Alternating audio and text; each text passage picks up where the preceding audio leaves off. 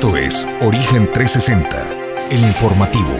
Recorremos el estado de Colima, desde las cálidas aguas del Pacífico hasta los imponentes volcanes, para presentarte la información que debes conocer. Bienvenidos a Origen 360, el informativo.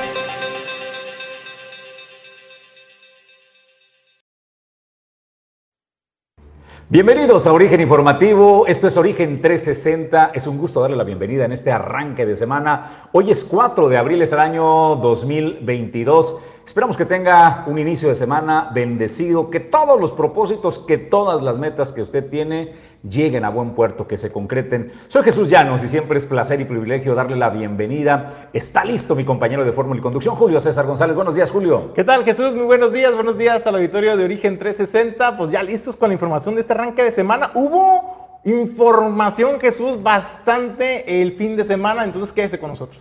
Pues prepárese para la información de este día. Pedro González, está Pedro Ramírez, discúlpeme, está en los controles del informativo la mañana de hoy. Ulises Quiñones está en la producción general. Y por cierto, bueno, pues estamos en el arranque del nuevo horario de verano, pues que inició la madrugada de ayer y como usted puede ver, pues eh, no amanece aún en esta ciudad y puerto de Manzanillo y en algunas eh, zonas del país. Pues nosotros estamos listos para presentarle la información, pero como siempre agradecemos primero a quien hace posible que nosotros le presentemos la información cada día y con el primer café de la mañana, que es cortesía de Puerto Café, el mejor café, la selección de los mejores granos lo encuentra en Puerto Café, Boulevard Costero Miguel de la Madrid, casi frente a la zona naval militar, eh, muy cercano al crucero de las brisas. Ahí está pues el punto principal de Puerto Café, gracias a ellos también.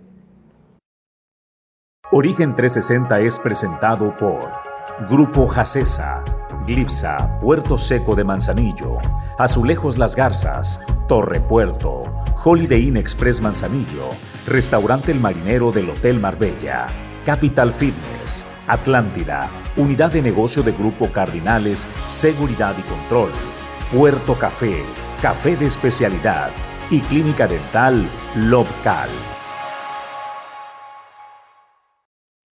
Pues arrancamos esta mañana con el comentario editorial de este día. Hemos titulado Descompuesta y en la opacidad la seguridad en Colima. Y nos referimos pues no solo a la descomposición eh, social que sufre el Estado, sino también a posibles fallas mecánicas en eh, patrullas que apenas se habían entregado el 29 de noviembre. Haciendo pues eh, un recuento de la historia, fue el 29 de noviembre eh, del año 2021 cuando la recién estrenada gobernadora Indira Vizcaíno focalizaba como punto principal de su gobierno no solo el tema de la economía y poder eh, salir adelante de eh, la avalancha de deudas que le había dejado José Ignacio Peralta, poner en orden el pago de las quincenas a los trabajadores y hacer pago a proveedores. Parece pues que a la fecha han superado esa etapa.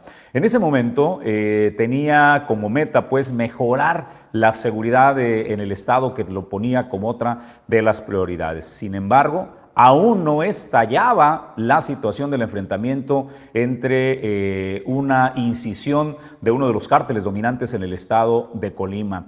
Semanas eh, después comienza a descomponerse, acelerarse el proceso de descomposición de seguridad y comienzan a mostrarse manifestaciones del rompimiento de este cártel dominante que se hace pues eh, una división y comienza un acelerado confrontamiento y comienza la suma de muertos que cada mes no hacen solo más que crecer. En esta estrategia de seguridad que denominaron calles seguras, la gobernadora dio continuidad a eh, pues un acuerdo que le había dejado el gobernador del estado de Colima en ese momento, José Ignacio Peralta Sánchez, que era un acuerdo de arrendamiento para la entrega de patrullas. Este acuerdo tuvo la venia y, eh, por supuesto, pues la bendición de la gobernadora Indira Vizcaíno para que el gobernador José Ignacio Peralta en aquel momento pues llevara a cabo la negociación. A ella le tocaría la miel de entregar pues eh, las patrullas en el que todos celebramos porque en eso seguimos sosteniendo que la gobernadora tenía razón, el diagnóstico era correcto, había que fortalecer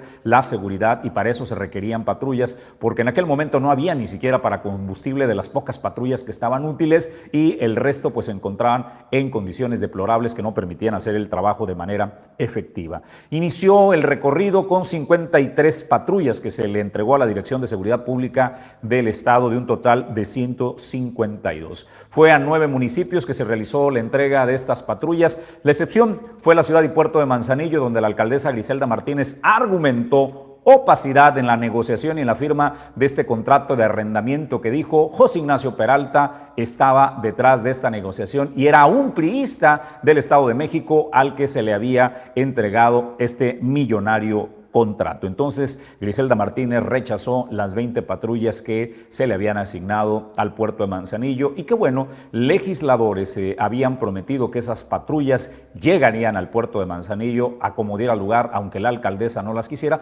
porque son necesarias para poder reforzar también la seguridad el Manzanillo.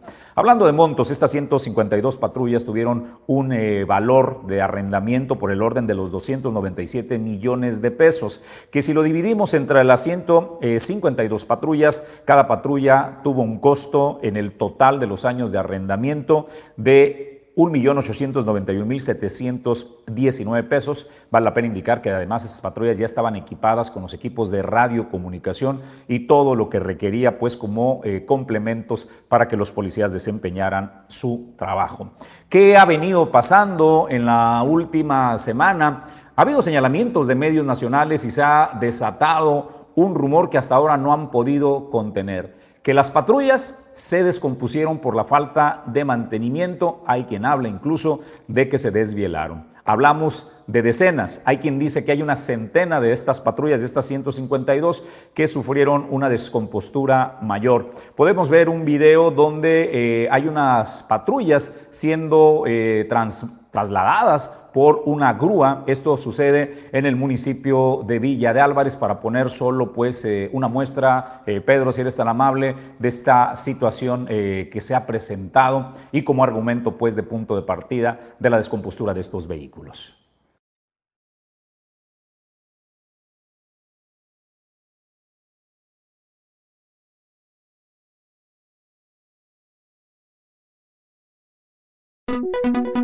thank you Las patrullas que usted ve ahí eh, en fila, eh, llevadas por una grúa, son adscritas, se las eh, dieron pues en comodato al municipio de Villa y como usted pudo ver, pues estaban cargadas por una grúa. De ahí pues comienza a fortalecerse el argumento que algunos medios nacionales habían señalado de la descompostura. La cosa comienza a cobrar más sentido cuando en una conferencia de, presa, de prensa, discúlpeme, del vocero de la Mesa de Construcción de la Paz y la Seguridad en Colima, Gustavo Joya Cervera, los compañeros de los medios de comunicación le cuestionaron al respecto al vocero y le preguntaron qué estaba pasando con eh, estas eh, patrullas, que si era verdad que al menos una centena de ellas se habían descompuesto. Y esto es eh, lo que pretendía contestar el vocero, pero quiero que vea por favor qué es lo que sucedió y después del video le doy el contexto de lo que ahí pasó. En el otro tema, perdón, eh, que lo interrumpa, este, pues no es eh, competencia de la eh, vocería de la Mesa de Coordinación Estatal para la Construcción de Paz el tema de las patrullas, eh, solamente como enterado del tema, obviamente el gobierno estatal tiene toda la información sobre la situación de, de las patrullas, solamente diría en un ejercicio también de responsabilidad sobre el ejercicio periodístico, que la nota hace referencia a una supuesta nota publicada por un periódico nacional, la cual esa nota no existe.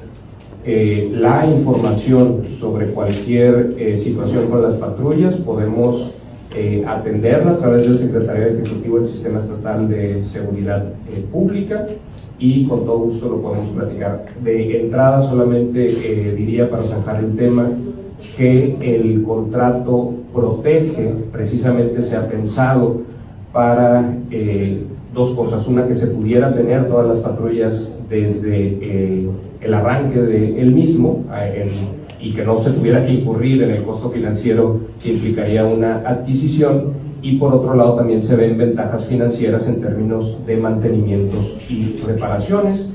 Dentro de la normalidad del contrato, cualquier desperfecto eh, puede ser atendido y está siendo atendido. Ha habido algunos casos en la Policía Municipal de Armería, dos patrullas que fueron eh, que se descompusieron fueron reparadas y fueron entregadas el día de hoy y hay algunas unidades en la Policía de Villa de Álvarez que se descompusieron, algunas de las cuales ya fueron reparadas y otras eh, están en ese proceso y obviamente pues se van a cuidar los intereses de la administración estatal y el cumplimiento de ese contrato que como les digo protege a la, protege a la administración estatal precisamente para estos eh, propósitos, eh, Carlos, pero con todo gusto podemos buscar una entrevista o una tarjeta informativa generada por el propio secretario ejecutivo donde se detalle cantidades de, de patrullas y la situación en la, en la que están. Es la información con la que cuenta la Administración Estatal en este, en este momento.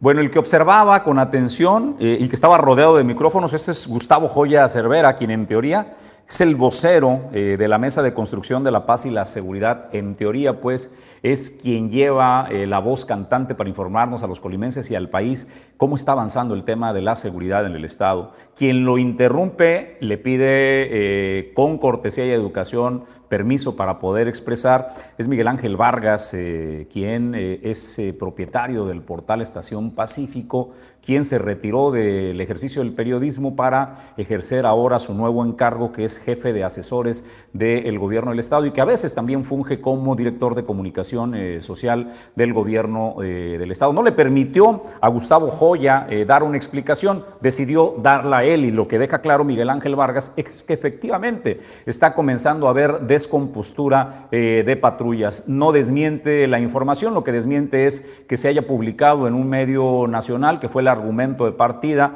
de eh, la pregunta, pero el cuestionamiento acerca de la descompostura de patrullas lo confirma. Dice, sucedió ya en Armería, sucedió en Villa de Álvarez, ya se está atendiendo y si el problema fuera de esa dimensión, no se preocupen. El contrato establece con toda claridad y protege los intereses del Estado y por ende de los colimenses. Entonces, lo que Miguel Ángel Vargas, vocero del gobierno del Estado y jefe de asesores, es confirmar que efectivamente hay patrullas arrendadas que están comenzando a sufrir descomposturas. ¿Y por qué si nos parece, Julio César, que es un tema de incumbencia de Gustavo Joya Cervera, eh, el tema de la seguridad? Si tú no tienes patrullas para poder realizar los rondines y hacer frente pues eh, a el desplazamiento y la movilidad de los elementos de seguridad pública, ¿con qué vas a atender el tema de la seguridad, Julio César? Oye, Jesús, ¿y sabes qué se me hizo también preocupante? Que primera que no dejaran hablar al vocero, que para eso nombraron un vocero en esta mesa eh, de la Constitución para la Paz, eh, el señor eh, Joya Cervera, Gustavo, y me llama la atención Jesús porque, caramba, dice que no es un tema que le, que le compete a la vocería de esta mesa de seguridad. ¿Cómo no le va a competir este tema Jesús? Si se supone que en esta mesa de seguridad se plantean las estrategias y para poder plantear una estrategia en materia de seguridad, pues hay que echarle números, hay que saber con cuántos elementos cuentas, hay que saber con cuánta infraestructura cuentas, hay que saber con cuántas unidades cuentas para saber cuál es el gasto de combustible que se está realizando ese semana a semana o mes a mes para darle un seguimiento puntual. Y con base a lo que tú tienes de infraestructura, de recursos humanos y material, pues poner en, en práctica las estrategias planteadas en esta mesa de coordinación para la seguridad, donde hay que decirlo, intervienen diferentes instancias de gobierno, Jesús. Por eso me llama un poco la atención la manera en que intentan esconder la verdad de la gente y que cuando le preguntan al vocero de esta mesa de coordinación para la seguridad, eh, diga que no es un tema que le compete a la vocería. Sí me parece Sí, te voy a, este, a interrumpir eh, un instante nada más para que por favor me permitas presentarte una información respecto a lo que Griselda Martínez eh, publicó, donde sugiere pues que el rechazo que tuvo ella para las patrullas eh, está derivado que pues por eso no había aceptado la compra, perdón, la entrega de estas 20 patrullas. Dice, la, la chapuza siempre acusa. No, presidenta, no puede decir eso. Bien, entonces la realidad se impone tarde que eh, temprano. Eso es lo que sugiere la presidenta y en alguno de los comentarios, pues, que eh, se dan en este post, hablan de las patrullas, como que la señora presidenta lanzó esta estrategia y algunos de sus seguidores, pues, eh, comenzaron a señalar qué es lo que la presidenta no se atrevió a decir, porque también hay que tener carácter, ¿no? Si ya tú te has sostenido en un tema donde dijiste que no, no aceptabas estas 20 patrullas, Julio, porque había un tufo a corrupción y si se están descomponiendo y luego tú lo celebras y dices, ya ven, yo tenía razón y lanzas un post de esta naturaleza, a mí me parece una actitud mezquina y cobarde no tener el suficiente valor para decir las cosas de frente, Julio. No sé tú qué opinas. Me parece totalmente acertado tu comentario, Jesús, yo lo comparto y yo decía la preocupación en que el vocero de esta mesa de coordinación para la seguridad y construcción de la paz eh, diga que no es competencia de la vocería, insisto, eh, insisto en el tema en que para poder eh, plantear una estrategia de seguridad debes de saber con qué recurso humano y material cuentas. Y si se le está preguntando cuántas unidades de seguridad pública que se acaban de entregar están descompuestas, se me hace muy extraño que no tenga esa información o se me hace que por eso le llamamos opacidad en el tema editorial, porque no quieren informar. Miguel Ángel Vargas, a final de cuentas, fue el que pues dio crédito a esta información que ha estado circulando desde este fin de semana en el estado de Colima sobre la descompostura de esas unidades. Dio algunos indicios de que es una realidad lo que está pasando en algunos municipios que recibieron estas unidades. En el tema de Grisela Martínez Jesús, fíjate que eh, pues no es, es, una manera de decir, pues sí tuvo razón, ¿no? Hay, hay cuestiones eh, que sí dejan entrever que hay algo turbio en esta licitación, pero echar campanas al vuelo, eh, alegrándose prácticamente de que yo lo señalé, yo fui la primera la que dijo y tengo razón, pues me parece que en un tema tan delicado como la seguridad, pues eso sí, como en alguna ocasión lo dijeron los diputados en el Congreso del Estado, ¿no? No hay que hacer escarnio de la inseguridad que, para que, que se vive en el estado de Colima, máxime cuando pues ha habido personas que lamentablemente han perdido la vida. Hay que ser muy mezquino y muy mala sangre ¿eh? para celebrar esas cosas. me, me parece lamentable ese comentario, Jesús, y también lamentable el que quiera seguir con su juego de palabras. Está bien que sea creativa en sus spots la señora presidenta, pero si va a hacer un señalamiento, pues que lo haga de frente, ¿no? Como lo hacen y como lo hacemos los medios de comunicación. También Jesús, en justa dimensión, en justa dimensión, porque habrá quien se alarme y diga, es que las patrullas están descompuestas. Sí, porque hay que recordar, Jesús, que las patrullas, a diferencia de los elementos, no descansan, ¿no? Los elementos pueden descansar 12 por 12, 12 por 24, ¿no? Ese es el, turno de trabajo de los elementos. Y hay tres turnos que tienen que cubrir. Pero lo único que hacen, Jesús, es entregar la llave para el siguiente turno y la patrulla sigue circulando, sigue circulando. Es decir, la carga de trabajo que tienen estas unidades realmente es significativa por eso a mí no se me haría tan extraño a lo mejor que pudiera haber algunas descomposturas, pero hablar de un número de 100, de 150 unidades, ahí sí se me hace un tema bastante preocupante. También incluso... A ver, Julio, nada más, perdón, nada más para puntualizar ese tema. Estás hablando de que fue en noviembre la entrega de las patrullas, es decir, diciembre, enero, febrero, marzo. Estás hablando de cuatro meses. Por mucho exceso de trabajo que tengan eh, vehículos nuevos, no es como para que la grúa te tenga que andar levantando aunque trabajes 24 horas. ¿eh? Yo no sé, digo, yo, yo en mis unidades, por ejemplo, sí tienen un desgaste menor, casi no muevo yo mis vehículos. He visto, por ejemplo, en otras administraciones municipales cuando entregan patrullas nuevas, que de pronto al año ya las vemos casi chatarra, pero al año de funcionamiento. Aquí estamos hablando de cuatro meses, yo sí estoy consciente en ese tema. Sin embargo, pues sí hay que reconocer que es un desgaste que se da y una exigencia que se le da a las unidades. No sé, Jesús, porque es otro tema que también no fueron capaces de contestar ni el vocero de esta mesa eh, de seguridad, ni tampoco el coordinador de asesores del gobierno del estado, Miguel Ángel Vargas, eh, sobre el estado en que primera vez se recibieron las unidades, es decir, si realmente fueron unidades nuevas. Los únicos que pudieran darnos luz sobre este tema de si recibieron las unidades nuevas, como se dice, eh, cero kilómetros, pues son los elementos, los elementos que a final de cuentas son las que hacen uso de estas patrullas. Entonces, hay muchas interrogantes, por eso la opacidad y es preocupante que las autoridades pues no quieran hablarle de frente a la población. Me parece que esta vocería, Jesús, se me hace ociosa no está cumpliendo su objetivo. El salir a decir hay tantos muertos, hay tantos detenidos, pues me parece que eso a final de cuentas, usted que nos está sintonizando, los medios de comunicación,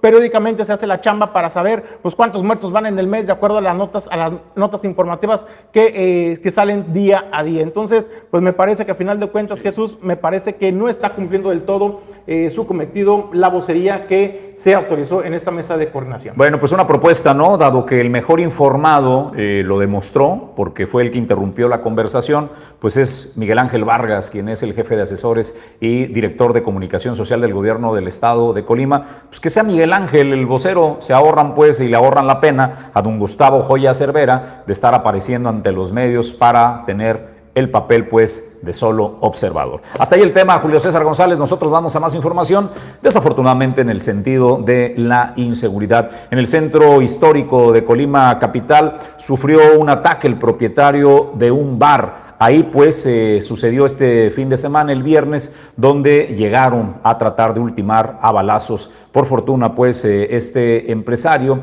ha eh, recuperado, pues está en proceso de recuperación de este atentado. Es el propietario del bar DMT ubicado en el centro histórico. Le están pidiendo los empresarios restauranteros a la autoridad que se den garantías para que se pueda seguir trabajando en esto.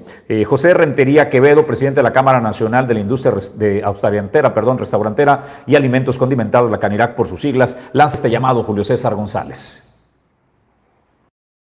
Primero que nada, lamentamos mucho este tipo de atrocidades que están suscitando. Sabíamos que la violencia en sí pues estaba este, generada, estaba al día, pero ya arremeter contra un empresario, contra eh, un, parte muy importante del gremio, que son los restauranteros, pues sí es eh, un, aspecto muy, muy lamentable y, queremos exhortar a las autoridades que, que ahora sí nos volvieron a ver a todos en general, obviamente, pero este, mm, bien más a esta industria, pues es una industria que genera una gran cantidad de empleos. Entonces, eh, nuestra postura ahorita con las autoridades es que nos volvieran a ver, por favor, eh, ahora sí que estoy muy impactado por los aspectos que están sucediendo. Y la verdad es que queremos, digo, eh, estábamos viendo una disminución en ese aspecto de la violencia, eh, ya empezábamos a ver un poquito más de afluencia, ya los negocios empezaban a, a mantenerse un poquito más estables eh, pero desgraciadamente con este hecho sucedido, sí estamos eh, muy fuera de contexto, estamos en shock algunos, porque jamás nos imaginamos que, sucedería esto. Pero la verdad sí, y desgraciadamente fue contra, pues, fue al dueño del establecimiento, ¿no? Entonces eso nos da mucho que mucho temor en el aspecto, y la verdad pues no podemos vivir así soltar las autoridades para dar las garantías para poder seguir laborando. Creo que eso siempre se ha pedido, entonces ahora sí que ya nos rebasó, nos rebasó la, la situación, entonces sí vamos a, a tener que tomar una postura pues un poquito más este, certera fuerte, porque somos un gremio muy unido, somos un gremio muy grande, somos un gremio nutrido en el aspecto que damos bastantes empleos. Entonces sí pedimos ahora sí que, que nos volteen a ver, ¿no? Sí lo vamos a, a, con, quien tenga que, que ver.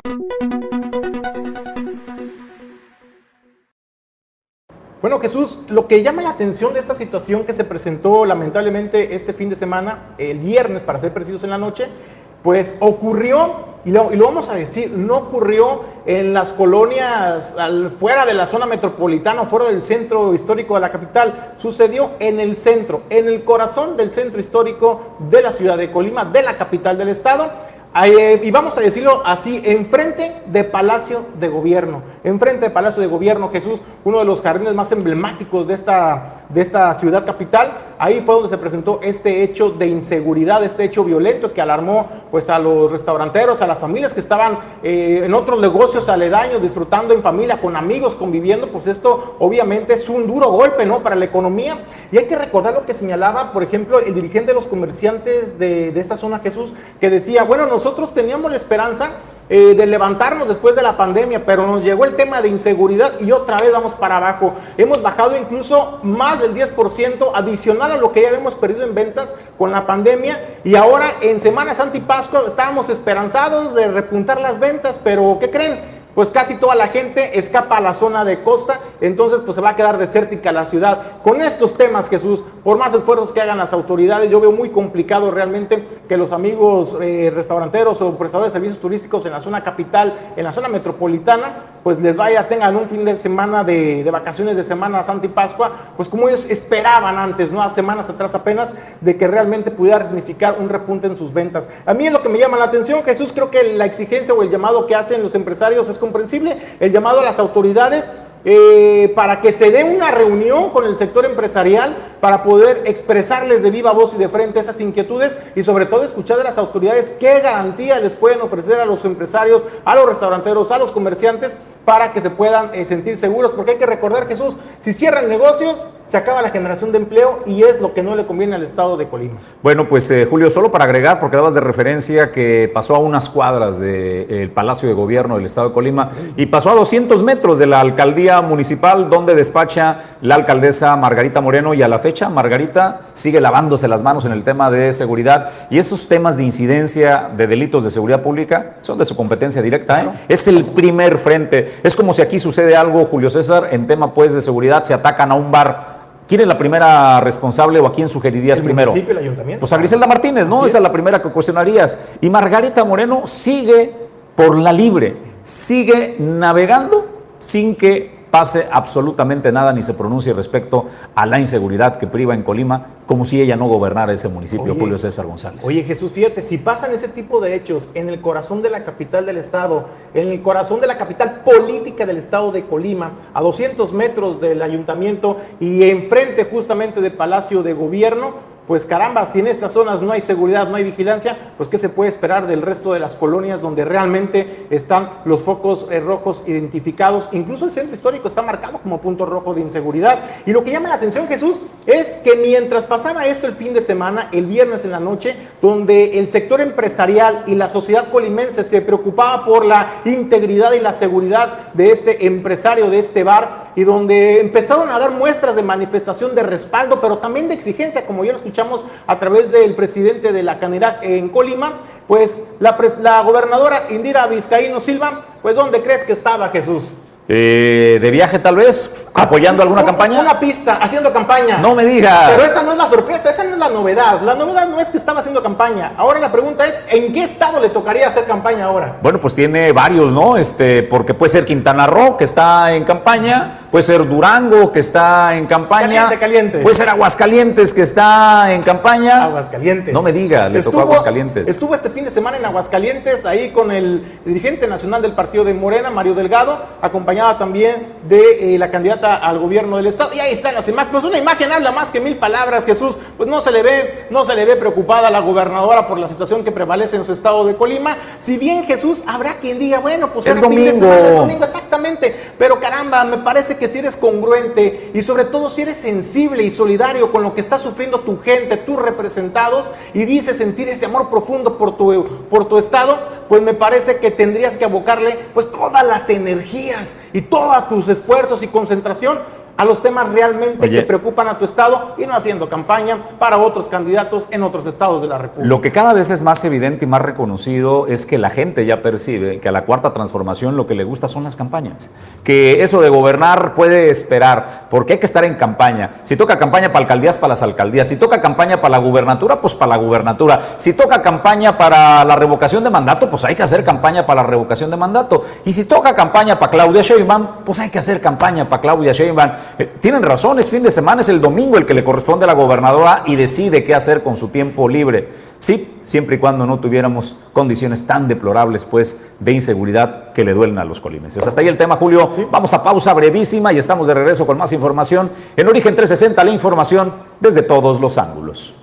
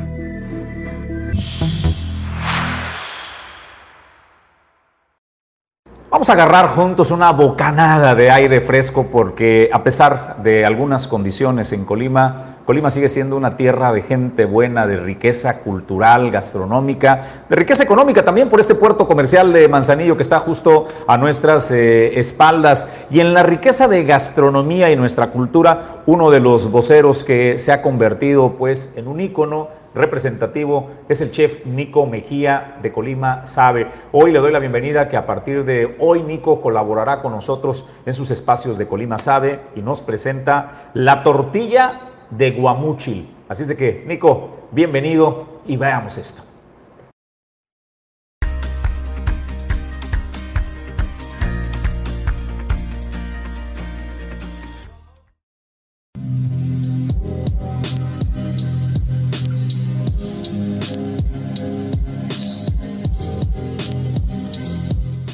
Hallazgo más en las partes áridas de Colima es la tortilla de guamuchil. Y esta se elabora a partir del guamuchil, no importando la madurez si es agarroso o dulce.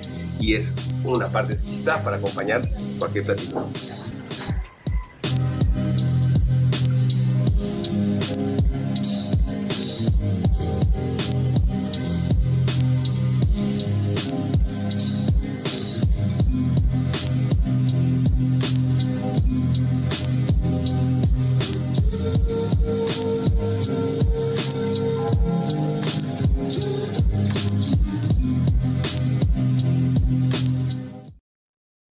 Este tipo eh, de cocina ancestral, tradicional, de elementos que se encuentran en la tierra en Colima, pues es muy típico el guamuchil, que eh, pues es esta valla dulzona, ¿no? Agridulce para algunos, que, que, inicia dulce en la boca y termina agarroso o al revés, ¿no? Depende de cómo eh, lo uses y se mezcla con esta masa y da como resultado esta tortilla de guamuchil. Las cocineras de humo, Julio César González, en eh, si regiones, caso de Comala, Suchitlán, en la zona de montaña sobre todo, es donde se da pues este tipo de cocina que prevalece y que se puede encontrar esa, esa tortilla de guamuchil. Oye, pues cuando venga al estado de Colima, para las personas que nos sintonizan fuera de la entidad, eh, y que, que, estén pensando en algún destino para visitar, lo invitamos a que nos visiten el estado de Colima. No, no solamente tenemos playa, como lo decía el subsecretario de Turismo, Colima es más que playa. Tenemos muchísimos atractivos, pero también una de las fortalezas de nuestro estado, y déjeme presumirle, pues es evidentemente la gastronomía de la zona alta. Entonces, pues puede acudir a la zona de Comala, de Suchitlán también, para probar estas, estas delicias gastronómicas y también enamorarse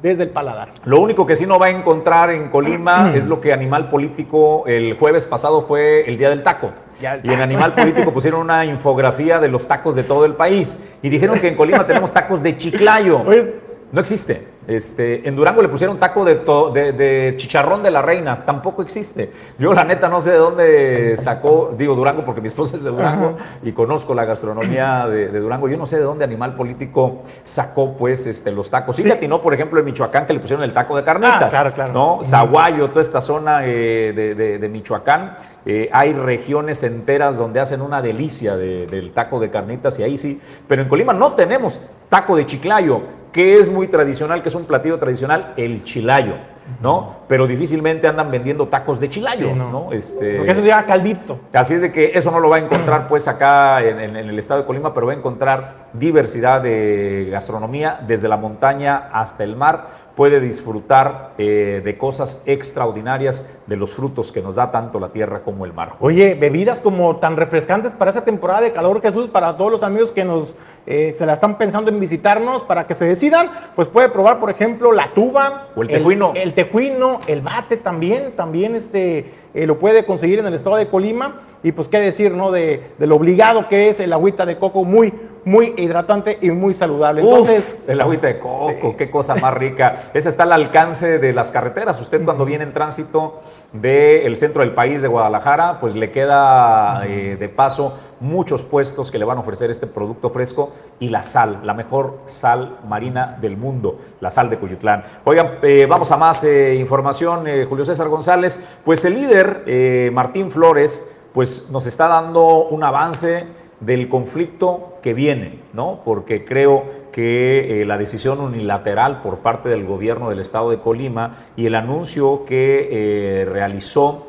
el, eh, pues, secretario, subsecretario de Administración del Gobierno del Estado acerca de lo que ya sucedió. Ya les dieron un incremento solamente del 3%. La supuesta negociación nunca se dio. Unilateralmente decidió. La realidad, Julio César, que es medio ocioso hablar de consultas, hablar de intenciones, porque si el sindicato no está de acuerdo aún con su consulta, serán las instancias legales quienes definan si este eh, incremento es procedente o no. Lo hemos replicado a lo largo de décadas. Tecomán sabe muy bien de esto, Audelino Flores lo sabe muy bien cuando ha negociado conflictos. Aquí mismo en el puerto de Manzanillo existe eh, un juicio respecto pues a un incremento que solicitaban del 7%, uno de los sindicatos mayoritarios al servicio del ayuntamiento y que está en, eh, pues, en trámite jurídico esa situación. Seguramente será lo mismo, Julio César, para este tema de todos los trabajadores al servicio del gobierno del Estado y de los 10 municipios del Estado. Pero ¿qué dice el líder Martín Flores al respecto? No está facultado el subsecretario de Administración Manuel Torrero para negociar el incremento salarial a los burócratas, así lo declaró el dirigente del Sindicato de Trabajadores al Servicio del Gobierno del Estado, Martín Flores Castañeda, al expresar que la única facultada es la gobernadora del Estado. Aseguró que tras el anuncio del incremento salarial del 3%, los trabajadores se sintieron decepcionados. Bueno, primeramente les ofendió, seguramente algunos también los preocupó a muchos este, los, eh, los decepcionó. creo que a la mayoría los decepcionó. Y los decepcionó más que eh, un comunicado de incremento salarial lo firme un subsecretario de administración sin facultades para ello. O sea, no puede negociar ni resolver el incremento que no está facultado por el pueblo. la única facultada por el pueblo es la gobernadora que fue electa el voto de los colimenses del 4 de junio del 2021. Y ella es la que debe de asumir esta responsabilidad, junto con su equipo, no sola. Indicó que el próximo 7 de abril sí se desarrollará la consulta a los trabajadores sobre dicha aprobación del 3%, porque aseguró se trata de un derecho de los burócratas. Tienen su, su forma de gobernar, nosotros tenemos nuestra forma de representar a los trabajadores. Lo que estamos haciendo es un ejercicio democrático y médico que nos permite la ley, que está establecido y estamos cuidando toda la forma que establece el, el procedimiento que establece el artículo 393 de la ley de trabajo de aplicación supletoria, porque nuestra ley dice lo no legislado aquí se aplica de manera supletoria a la ley de trabajo, a la ley burocrática federal y las otras leyes en beneficio de los trabajadores. Este, es este, este procedimiento es en beneficio de la clase trabajadora, no es en perjuicio. Se abre la consulta como un instrumento para inhibir, para no permitir que los liderazgos sindicales negocien a espaldas de los trabajadores sus beneficios laborales. Lamentó que teniendo ahora un gobierno estatal de izquierda, que debería velar por los trabajadores, se convierta en el primero en aprobar un incremento menor al 50% de la inflación. Respecto a la declaración del subsecretario de Administración de que se consulte a la ciudadanía si aprueba o no el aumento del 3%, dijo que es una idea descabellada, pero que si quieren pueden hacerla. Acuerdo en pagar el 7.36% más en los impuestos puede hacer una consulta pública para ver si están conformes con la seguridad que prevalece en el Estado. Puede hacer una consulta para saber cómo evalúan a su gobierno. Puede hacer eh, todas las consultas que considere el gobierno. Tiene ese instrumento. Si hay consulta popular, lo puede hacer. En este tema no es consulta popular, es consulta a los directamente afectados o beneficiados por el incremento. Sin embargo, si el gobierno decide hacer una consulta sobre el incremento de la población, que me parece que es una idea descabellada, que lo haga. Nosotros no se los vamos a impedir. Para eso lo eligió el pueblo. Son nuestros gobernantes. Merecen nuestro respeto, pero también no vamos a negociar de rodillas. Nosotros vamos a negociar de frente y con el respaldo de los trabajadores. Martín, han tenido en la rueda de prensa, Flores Castañeda mostró la boleta que se utilizará en la consulta del próximo 7 de abril, en la que dijo esperar más del 90% de participación. Expuso que en caso de ser rechazado el incremento, tomarán las medidas pertinentes que pueden llegar en última instancia hasta la huelga. Para Origen 360, Edgar Torres Velázquez.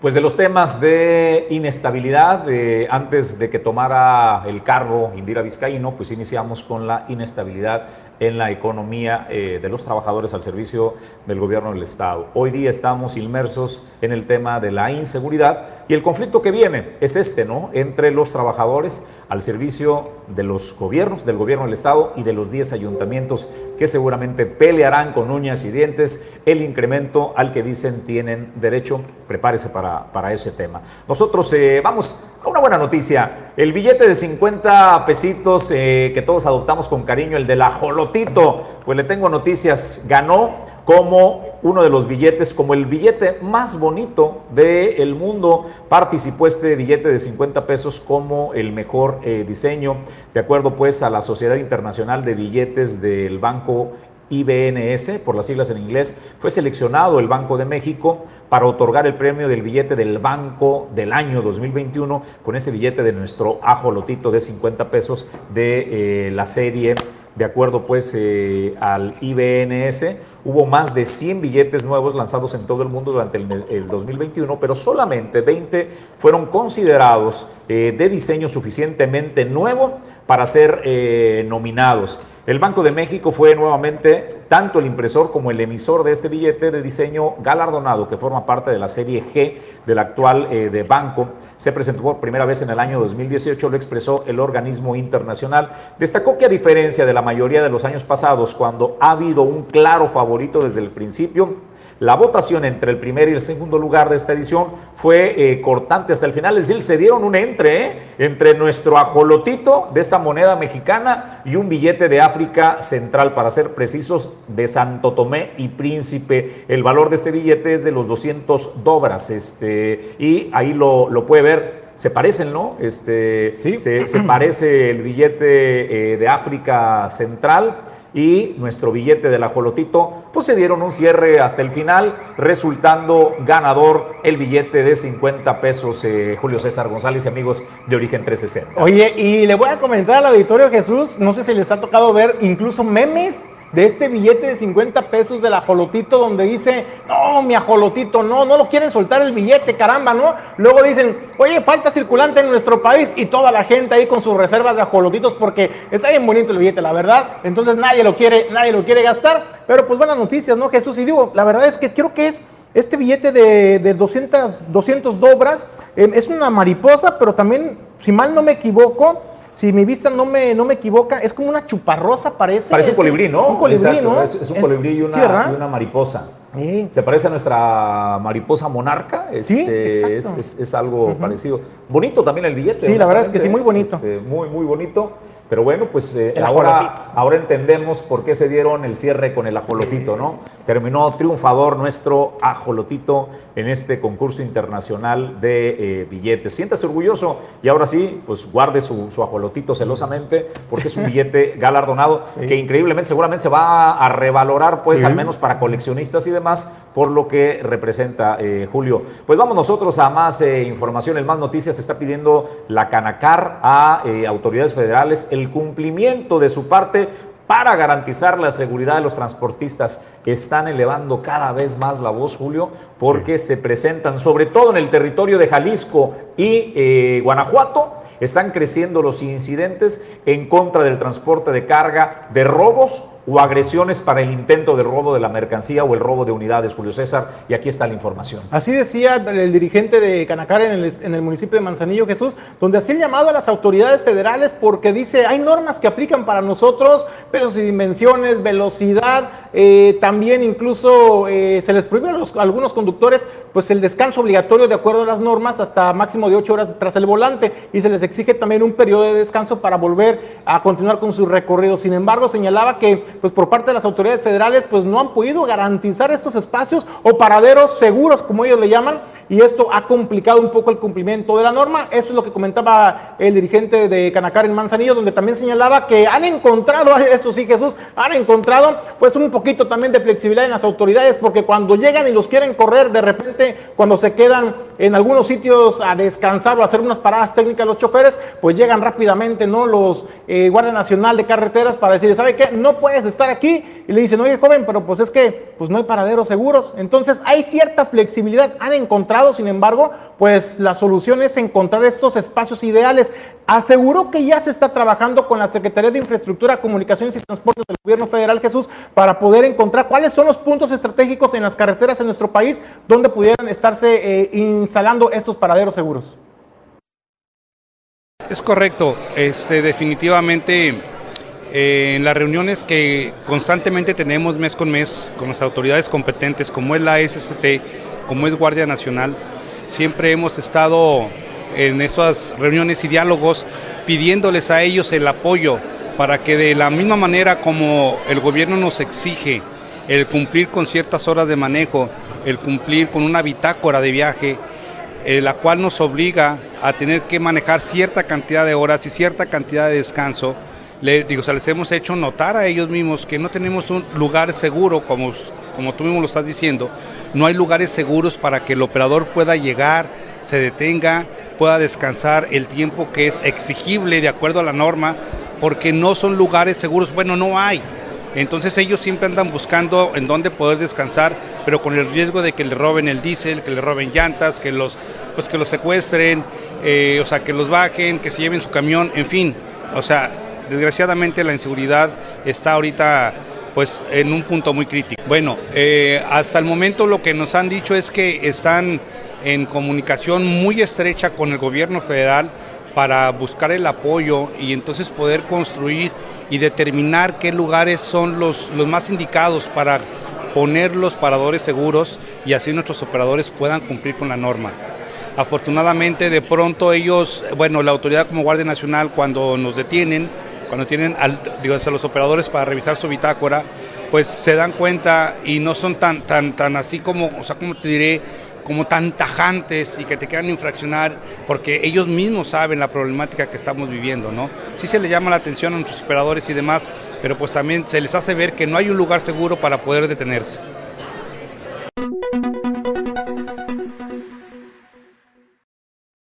Bueno, pues Julio César González, eh, respecto a la información de la Canacar y la solicitud de, paradores este, seguros, pues es una necesidad porque eh, lo que han llamado ellos este tramo de la muerte, que es el nuevo macrolibramiento eh, de Guadalajara que conecta hacia eh, Nayarit, hacia Tepico, hacia Sinaloa o en el sentido pues hacia Ciudad de México, Lagos de Moreno, Morelia, eh, Aguascalientes y otros puntos. La verdad es que en el caso de los automovilistas nos ahorra al menos una hora, Julio, para no tener que meterte por periférico en la ciudad de Guadalajara, pero para ellos se ha convertido en un verdadero viacrucis. la última nota que vi fue este fin de semana, una roca de este tamaño, Julio César, sobre una unidad que apedrearon. Lo hacen con el propósito de que se paren y pues robar la mercancía o robar el eh, vehículo. Por eso ellos deciden parar, buscar un paradero para esperar que amanezca, que les dé la luz del sol y atreverse a transitar esta eh, carretera, este libramiento que en teoría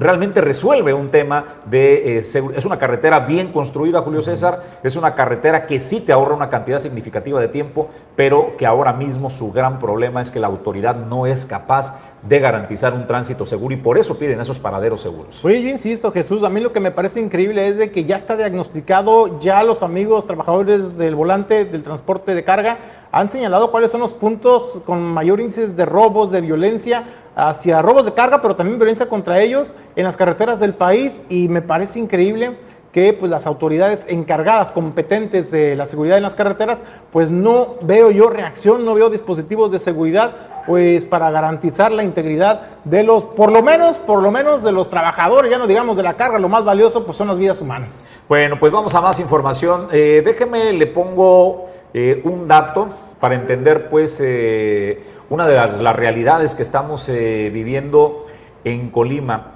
Como dato histórico, data de más o menos en la época de los noventas, cuando México dejó de ser un país de trasiego de droga para convertirse en un país de consumo. México, los cárteles mexicanos durante muchos años, desde hacía décadas, previo a los noventas, trabajaban al servicio de los cárteles colombianos para ser el transportador de la droga que provenía desde eh, Colombia y buscaba eh, el destino final del gran mercado americano.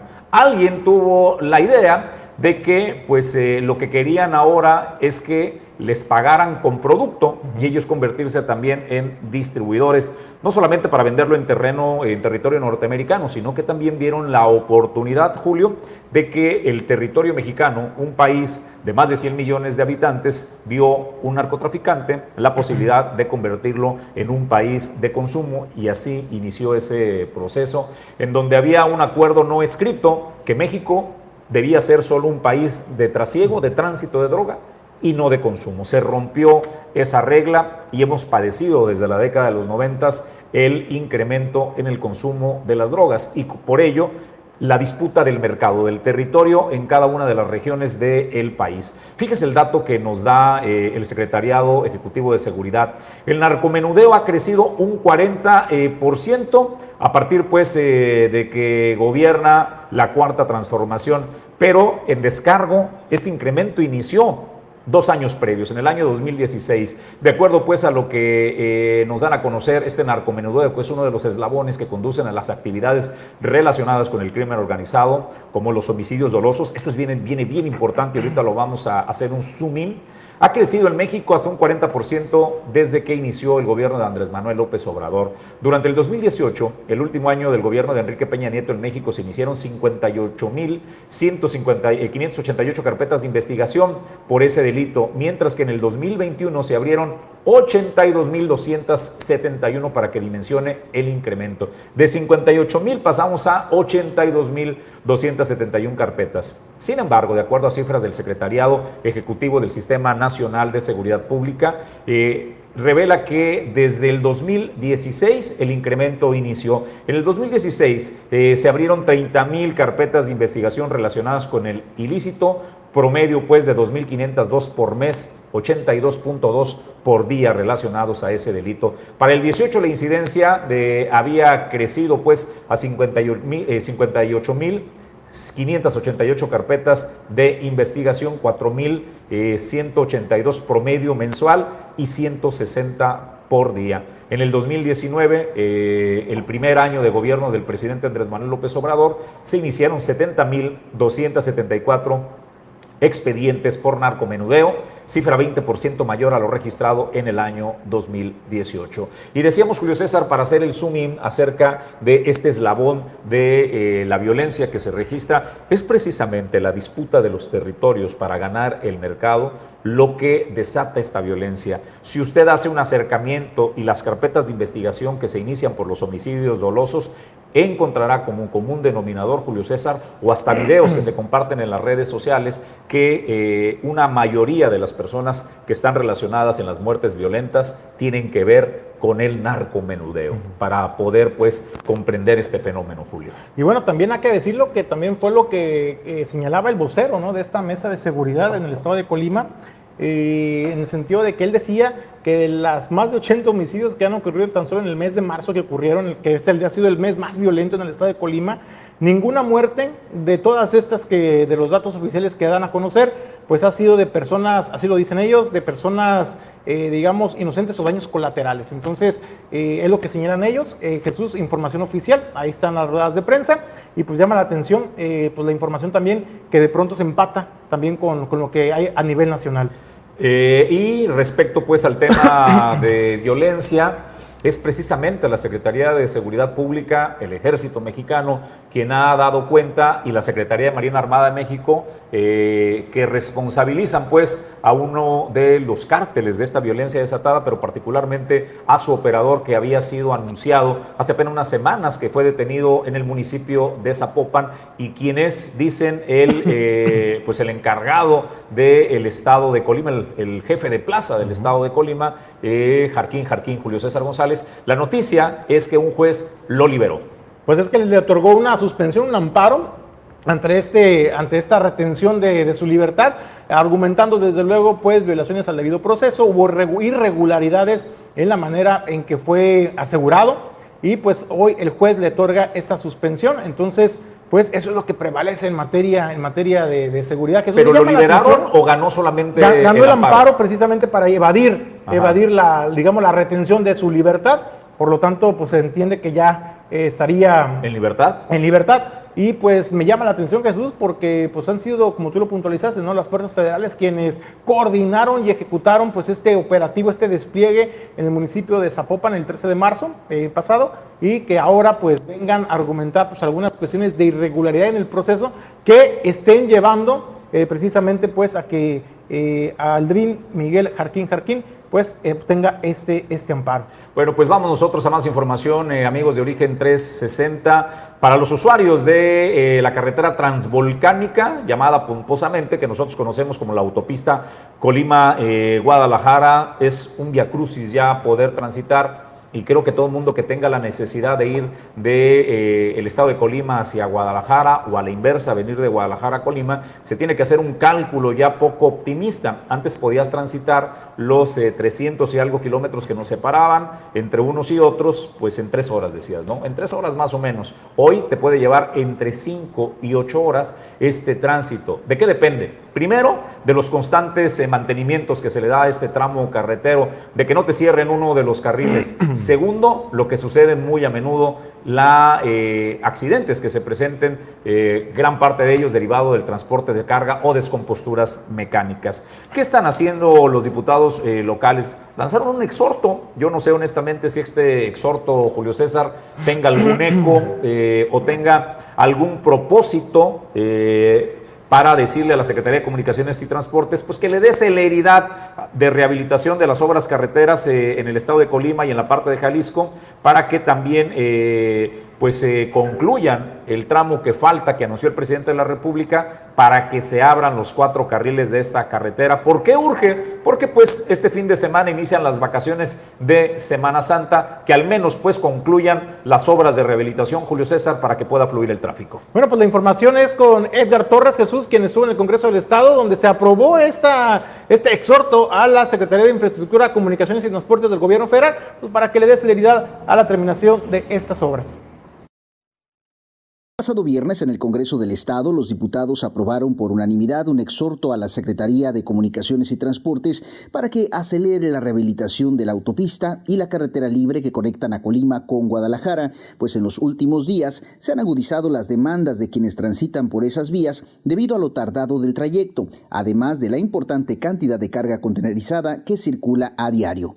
El documento fue leído por el diputado Miguel Ángel Galindo las gestiones necesarias que permitan agilizar los trabajos de rehabilitación de la autopista Colima-Guadalajara MEX-054D y la carretera libre Colima-Guadalajara MEX-054. En aras de mejorar la, la comunicación de los habitantes de nuestro estado con Jalisco y el centro del país, así como para ofrecer mayores garantías de seguridad y agilidad en los traslados de personas y mercancías en estas vías carreteras. Segundo, comuníquese para los efectos correspondientes, con fundamento en lo establecido. Por otro lado, se aprobó la comparecencia de la titular de la Secretaría de Salud, Marta Janet Espinosa, para el próximo miércoles 6 de abril, pero de forma privada. La reunión es con el fin de que explique la situación que se mantiene en los hospitales que, de acuerdo al bloque democrático, se encuentra en situación precaria. El diputado Héctor Magaña, a nombre de dicho bloque integrado por el PRI, PAN, Partido Verde y PES, dijo acceder a la propuesta de la diputada morenista Viridiana Valencia de que la Junta fuera privada. Vamos a una propuesta que hizo la compañera Viridiana Valencia en la Jucopo, en la cual eh, en Asuntos Generales presentó una propuesta para que la comparecencia de la titular del área de salud en el Estado se hiciera de manera privada privada o pública, el tema es que de alguna u otra forma pongo aquí a disposición de todas las personas que nos pueden estar escuchando en este momento, que aquellas interrogantes, aquellas preguntas, aquellos señalamientos, aquellos cuestionamientos que les interese que podamos hacer a nombre de ustedes, con mucho gusto a través de nuestra página en internet, ahí les recibimos y con todo gusto seremos su voz en esa tan importante reunión que tendremos el próximo miércoles en una reunión privada con, el, con la titular del área de salud. En esa misma sesión, la diputada del PES, Kate Castillo, propuso un exhorto a la Secretaría de Salud para que se atienda la situación de los hospitales. Expuso que presenció una jornada completa de trabajo en el nosocomio, donde observó la falta de materiales, medicamento, incluso de inseguridad para trabajadores y pacientes. No hay insumos, el hospital se está cayendo. Les hace falta una puerta en la entrada de urgencias. Ah, otra cosa. Hace poco, esto fue un relato, no estoy inventando nada, fue un relato de las enfermeras que hace poco llegó una persona baleada ahí. Y escucharon por los radios de un policía que está ahí, que no tiene ni macana, ni un gas, nada. Ahí van a rematarlo. O sea, no tienen quien las cuide. La mayoría son mujeres. Hay hombres también, pero la mayoría son entraron en pánico, no saben qué hacer, no tienen nadie que las esté cuidando. Tanto gobierno y tanta gente que hay en la calle cuidando y ¿por qué no ponen ahí en el hospital? O sea, no lo ayudan en ningún sentido. ¿De qué se trata? Primero está la gente, o sea, pónganse las pilas, compañeros, es lo que yo les digo. Y agradezco al diputado de MC que me apoyó hoy en mi exhorto. Lamentablemente no pasó, pero pues ya no queda en manos de uno, ¿no? ¿Lo volverán a presentar o volverán a buscar otro? La propuesta de la diputada fue desechada debido a que no alcanzó la mayoría de la votación. Para Origen 360, Edgar Torres Velázquez.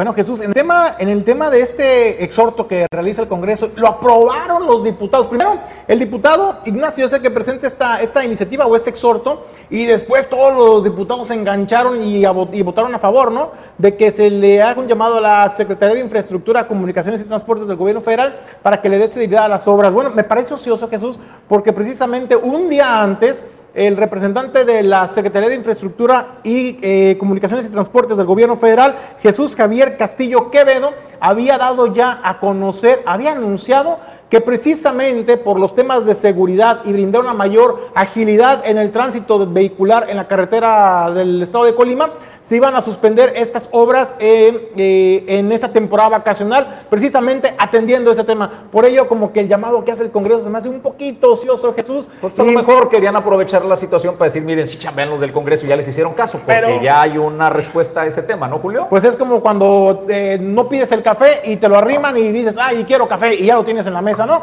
Pero bueno, eh, pues son formas, ¿no? Son formas, a final de cuentas, el llamado, a eso hay que precisarlo, el llamado que hacían era para que se terminaran las obras. Pero pues por muchos llamados que hagan, si la capacidad técnica y de obra está establecida para ejecutarse en cierto tiempo, pues obviamente no porque alguien diga, dale celeridad a la obra, la van a terminar temprano. Entonces, pues hay tiempos de obras, pero en ese sentido me parece atinada la decisión de la Secretaría de Infraestructura, Comunicaciones y Transportes, pues de pausar un poquito esos trabajos para liberarla del escombro y de todas aquellas eh, materiales que puedan obstruir el, el, flujo vehicular para brindar una mayor seguridad y agilidad Al a menos, quienes nos pues, visitan. En, las, eh, en la temporada vacacional, uh -huh. las dos semanas, tanto Santa como Pascua, van a parar estas obras. Creo que es una buena sí, claro. noticia, ¿no? Oye, Jesús, y en el tema de, de, salud, me parece eh, preocupante, preocupante y lamentable el que no hayan respaldado eh, esta iniciativa que, o este exhorto que había hecho, presentado la diputada Kate Castillo en el Congreso, eh, pues para que se hiciera un llamado a la Secretaría de Salud, pues para que pusiera, se pusiera a, chambar, a chambear y garantizar el abasto de medicamentos que ya ha sido por demás diagnosticado, por demás difundido y por demás evidenciado eh, la deficiencia de los insumos médicos y de medicamentos en el estado de Colima. Sin embargo, pues la mayoría en el Congreso dijeron, no, no hay que llamarlos a, cuentas y todo está bien así. Bueno, pues antes de ir al corte, Edgar Torres está desplegado desde la zona metropolitana. Eh, Edgar, eh, creo que ya, ya te tenemos, ¿verdad? Bueno, disculpen, vamos a, a, tener a Edgar Torres y ya está desplegado desde la zona metropolitana. Vamos a una pausa brevísima y al regresar, información en Origen 360, la información desde todos los ángulos.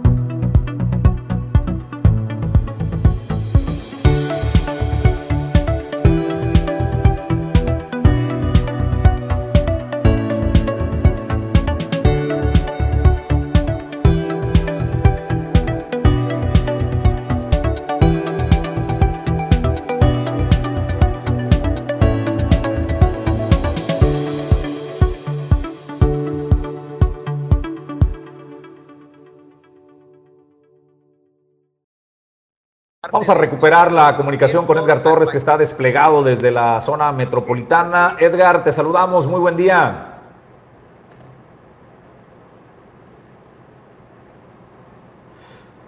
Bueno, tenemos eh, problemas con la comunicación eh, con Edgar. Vamos nosotros a más información, eh, Julio, y pues en breve estaremos de regreso con Edgar Torres. ¿Qué tenemos de noticias?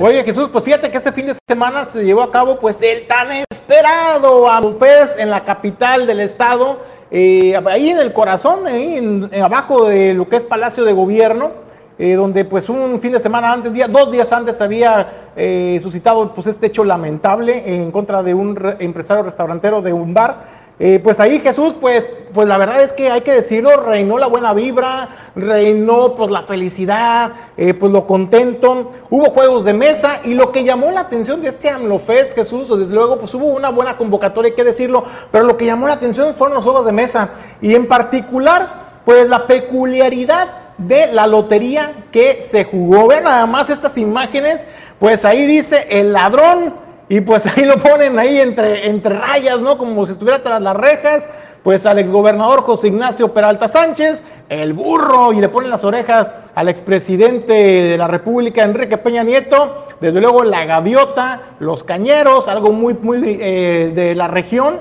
Y también llama la atención. ¿Qué dices? En el puro corazón. En el puro corazón, la presidenta. Caramba, hasta en eso buscan cómo hacer posicionamiento, Jesús.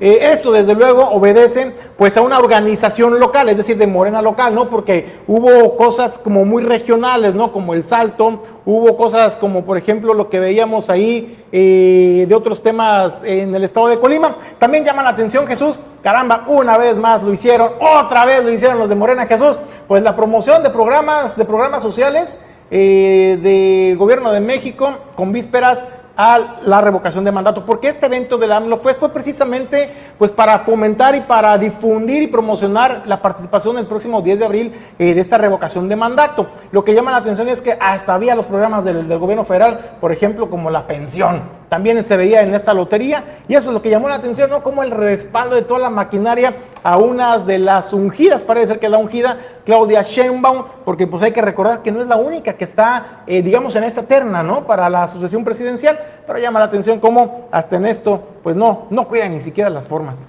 Vamos nosotros a más información. La máxima casa de estudios, la Universidad de Colima, anuncia que habrá una reducción en los horarios eh, para que sus estudiantes pues no se pongan en riesgo, ya lo sabe usted, derivado de la inseguridad de que vivimos en la zona metropolitana. Y esto es lo que anuncia la Universidad de Colima. Claro que sí, nos preocupa. Bueno, eh, de hecho, eh, recordarán que cuando empezó esta ola de violencia, que desafortunadamente ya tiene varios días, semanas, nosotros incluso tomamos una decisión de parar dos días, un jueves y un viernes, y, empatarlo con un fin de semana porque empezaba este tema y eh, teníamos cierta incertidumbre de lo que podía pasar. Además, como ustedes lo saben, nuestros planteles están distribuidos en toda la geografía del estado y no es necesariamente que cuidemos un municipio o unos planteles, tenemos que estar eh, muy atentos en todo, en todo el estado. Desde que empezó la ola de violencia hasta la fecha, la Universidad de Colima ha hecho una reducción en sus horarios convencionales, en sus horarios presenciales. Las actividades las empezamos a las 8 de la mañana y terminamos a las 7 de la tarde para evitar la oscuridad, que era un factor que nos pedían mucho los padres de familia, que nos pedían mucho los estudiantes, es decir, no tener que desplazarse en momentos donde ya hubiera mucha oscuridad. También el tema del transporte público, es decir, hemos tenido que revisar muchas cosas, escucharon la matrícula de la Universidad de Colima y lo que mueve la Universidad de Colima en, el estado. Entonces tenemos que estar muy atentos a muy diversos factores para cuidar a nuestros estudiantes eh, y así lo vamos a seguir haciendo.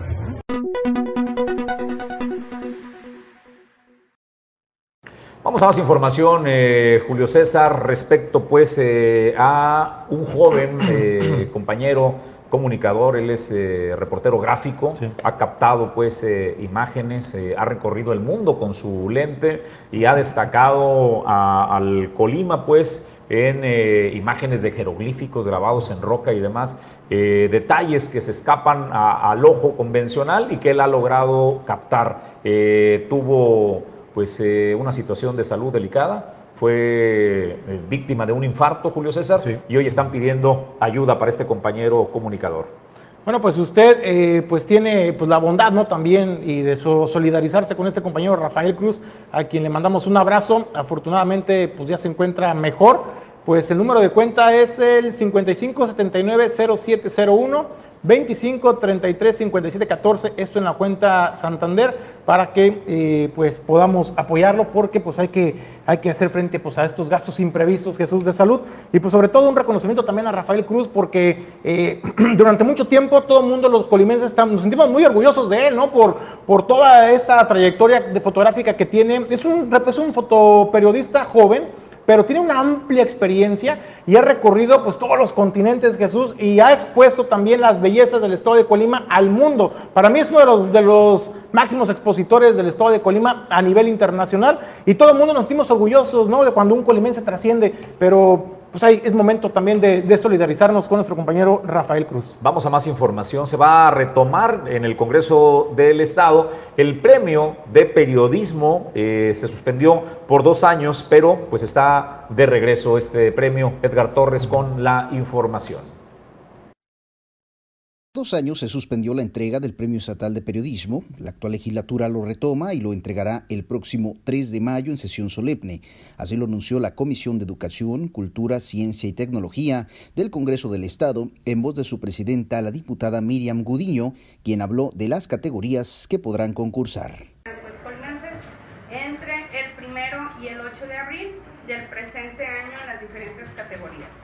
Reportaje conducción de noticias por radio o televisión, artículos de fondo u opinión, análisis político, siempre que sea periodista, caricatura y humor, entrevista, crónica, fotografía, noticia, periodismo cultural, difusión científica y periodismo deportivo.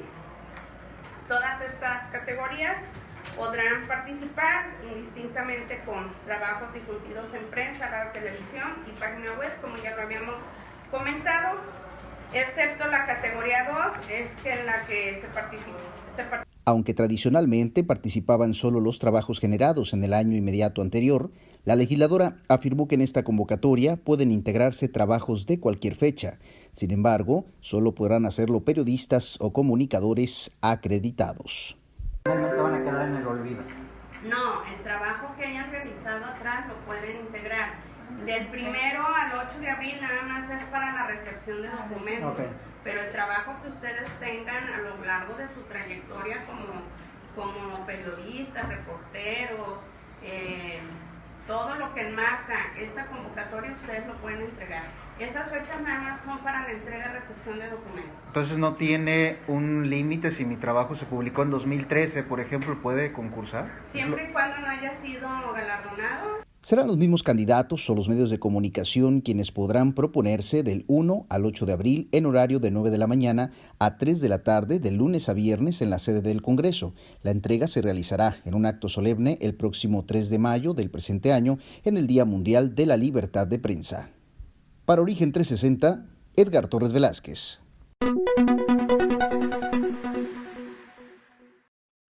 Gracias a Edgar Torres eh, por la información. Nosotros antes de despedir el informativo de esta mañana queremos agradecer a eh, Goodward Group, a Logística, eh, a Goodward Group, perdón, a Mati Goodward y a todo el equipo de Dueño del Mar que hacen posible que Origen 360 pues llegue hasta ustedes. Así es de que a estos especialistas en la logística que han llevado en alto el nombre del puerto de Manzanillo, no solo a nivel nacional, sino también internacional, muchísimas gracias. Nosotros hoy tenemos que despedir el informativo. Así es de que, eh, pues agradecidos eh, con ellos, nosotros vamos pues a que conozca un poco de lo que Goodward Group, dueño del mar, presta de servicios para ustedes. Quiero decirte algo muy importante. Puedes lograr lo que sea. Puedes soñar en grande.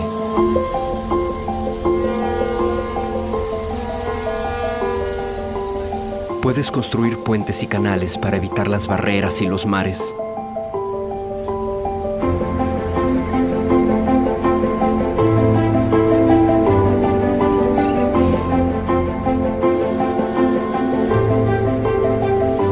Llegar más allá y crear nuevas oportunidades. Nada es lejano, nada es inalcanzable. Los frenos solo existen en tu mente.